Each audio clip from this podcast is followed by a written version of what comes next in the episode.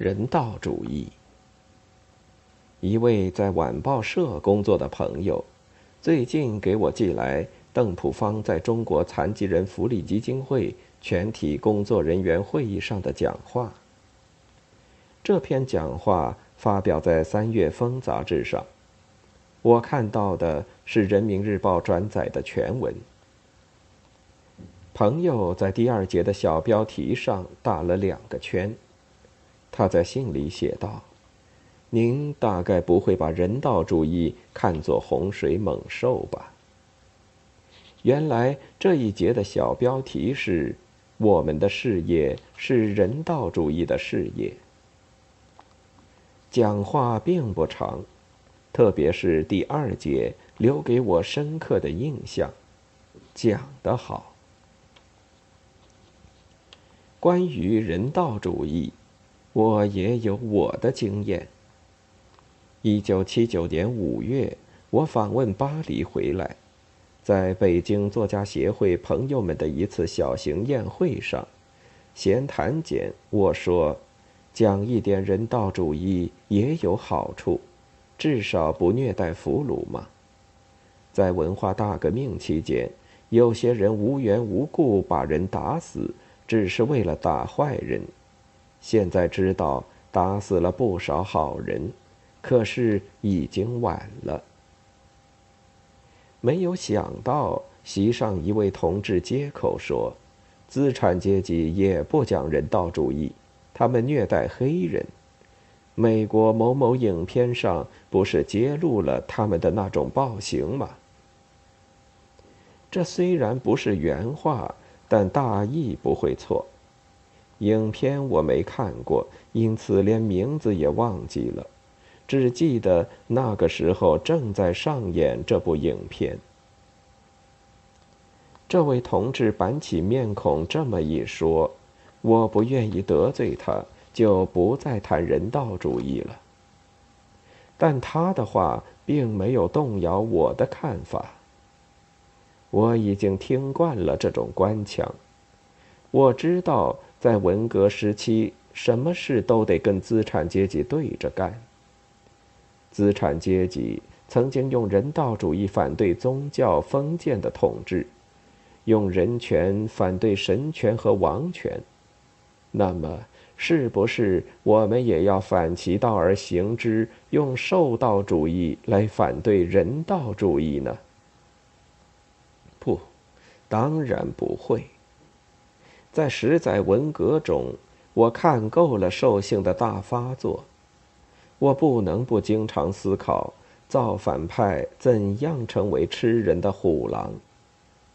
我深受其害，有权控诉，也有权探索，因为文革留下的后遗症，今天还在蚕食我的生命。我要看清人兽转化的道路，不过是怕见这种超级大马戏的重演。换句话说，我不愿意再进牛棚。我一定要弄清楚这个问题，即使口里不说，心里也不会不想。有时半夜从噩梦中惊醒，眼前也会出现人吃人的可怕场面。使我不得不苦苦思索。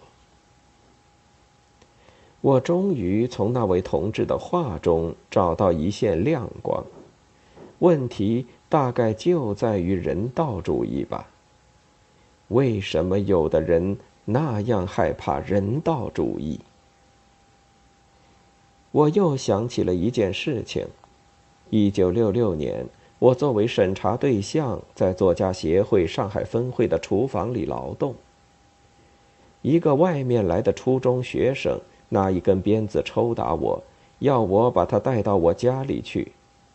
我知道，要是我听他的话，全家就会大祸临头。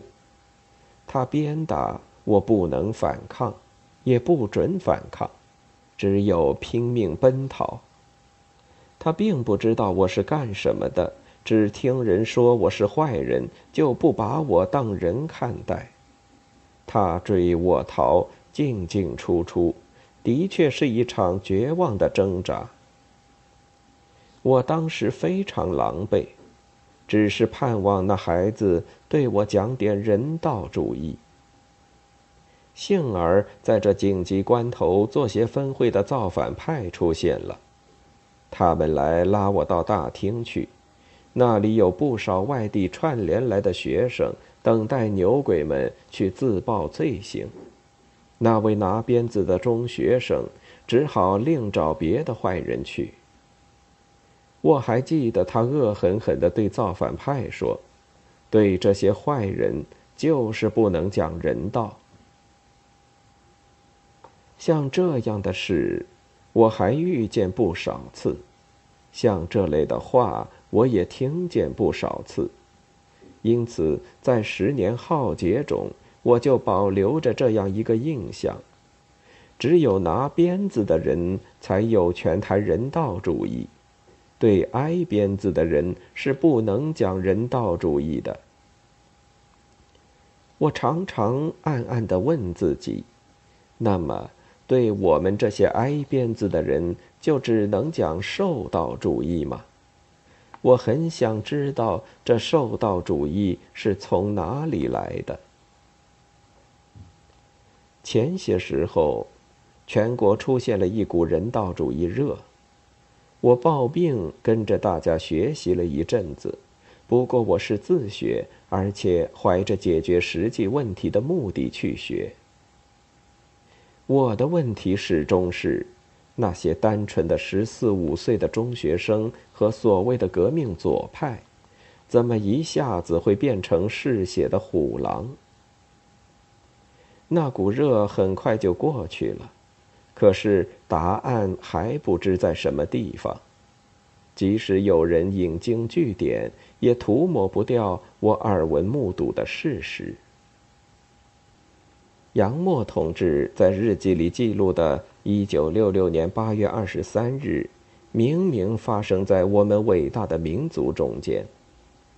我虽然年迈体弱，记忆力衰退。可是我至今没有忘记那些在浩劫中被残害致死的友人的音容笑貌。那些杰出作家的名字将永远活在读者的心中。老舍、赵树理、杨朔、叶一群、海默和别的许许多多。他们本来还可以为我国人民继续创造精神财富。但是都给不明不白的赶上了死路，多么大的损失！这是因为什么？究竟是因为什么？在邓普方同志的讲话中，我找到了回答。我们一些同志对资产阶级人道主义的批判，往往不是站在马克思列宁主义的立场观点上。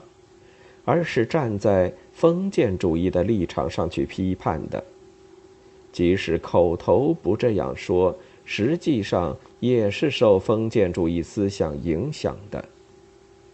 文化大革命搞的就是以大民主为先导的封建关系，是宗教狂热，大量的非人道的残酷行为就是在那时产生的。他讲的非常明白，产生大量非人道的残酷行为的是什么？就是披着左的外衣的宗教狂热。那么，人兽转化的道路，也就是披上革命外衣的封建主义道路了。所以，时机一到，一声号令，一霎时，满街都是虎狼。哪里还有人敢讲人道主义？哪里还肯让人讲人道主义？人兽转化的道路必须堵死。十年文革的血腥的回忆，也应该使我们的头脑清醒了。八四年十二月二十日。